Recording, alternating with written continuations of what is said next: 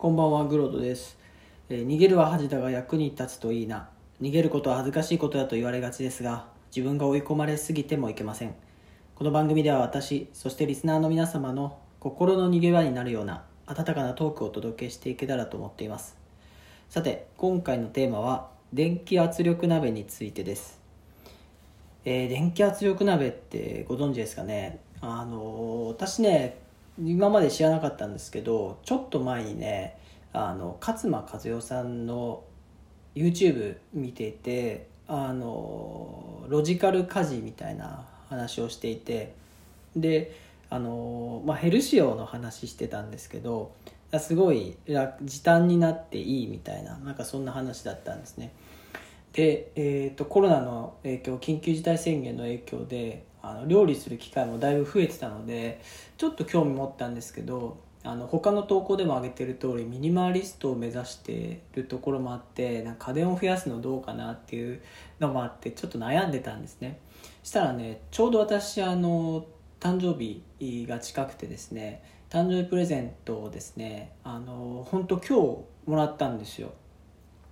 えーでえっとでそのもらったものがね本当たまたまなんですけどこう親が送ってきてくれたんですけどあの電気圧力鍋だったんですよ。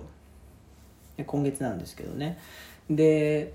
もらって今月今日ですねもらったんですよ。であの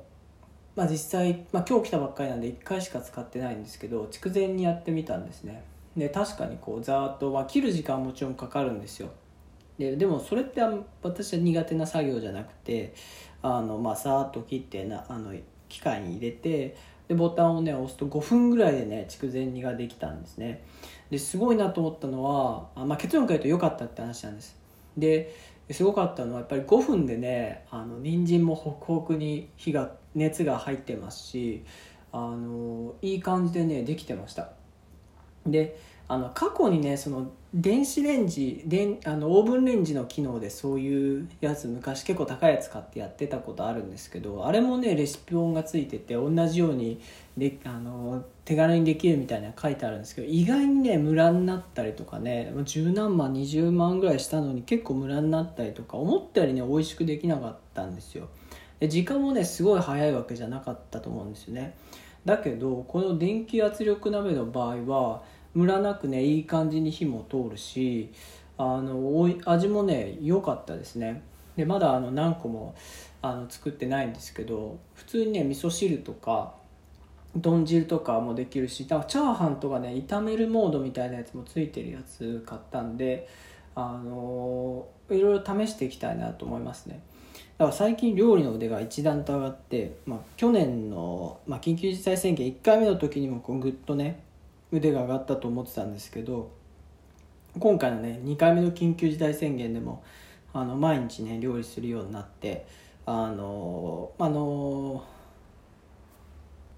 ブログのノートの方にもねあのアップしてるんですけど、まあ、フライパンとか鍋を普通に使って作るやつも結構いろいろ上達してきて味もね本当に外食するより美味しくなっちゃって外食する気もなくなっちゃったんですけどこれにね電気圧力鍋も加わって加わったんであの今までね3品ぐらいが多かったんですよね。ご飯と、えーまあ、汁物とおかず1個っていう。ちょっと電気圧力鍋の分をねできたんで今までコンロがね一口しかなかったんでそんなに何個もね作れなかったんですけどこの電気圧力鍋の分は、まあ、スペースが場所逆になる逆っていうか別になるんであの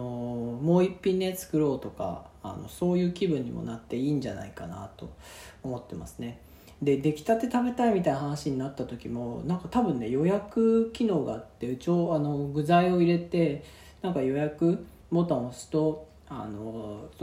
指定した時間にできるみたいな機能もちょっとあるっぽいんでいろいろ調べてやってみようかなと思ってます。はい。ということで今日はね電気圧力の鍋のお話でした、えーそれではエンディングのお時間ですね、えーこの放送を気に入っていただけた方はぜひねハートとかニコニコとかネギをタップいただいたりあのフォローまでねいただけると私の配信の励みになります。よろしくお願いします。逃げるは恥だが役に立つといいな。お相手はグロトでした。それではまた。